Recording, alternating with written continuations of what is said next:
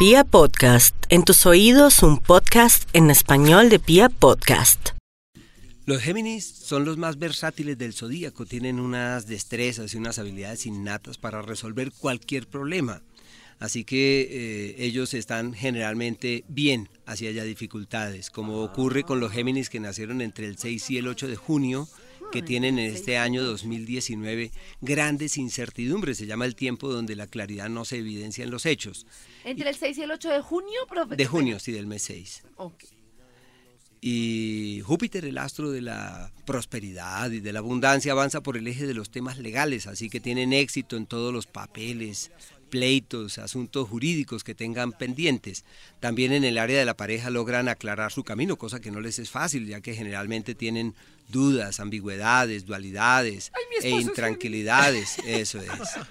Em, ah, con razón tanto interés de Karencita. Y mi hija, y mis hermanas, y mi hermana, y mi media hermano. familia Géminis.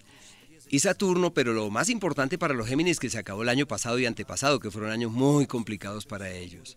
Saturno, que es aquel de las pruebas, requiere sobre todo atención en su sistema óseo, cuidar la salud, las rodillas, los huesos, las articulaciones y posiblemente tengan a raíz de esa presencia del planeta Saturno como la posibilidad de mirar la vida con ojos distintos, como un cambio de conciencia, como una reconexión energética, es un proceso de crecimiento personal bien particular.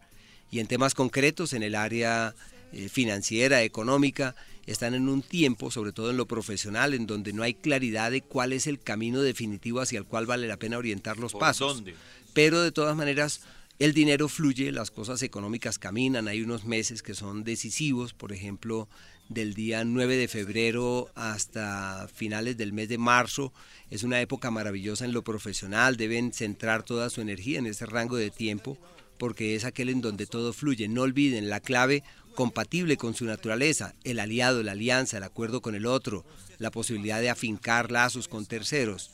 Y por último, eh, en el tema eh, como del proceso personal, de su dinámica personal, están en ciclos de incertidumbres, como lo decía, solamente que deben colocar los pies sobre la tierra y hacer gala del sentido común.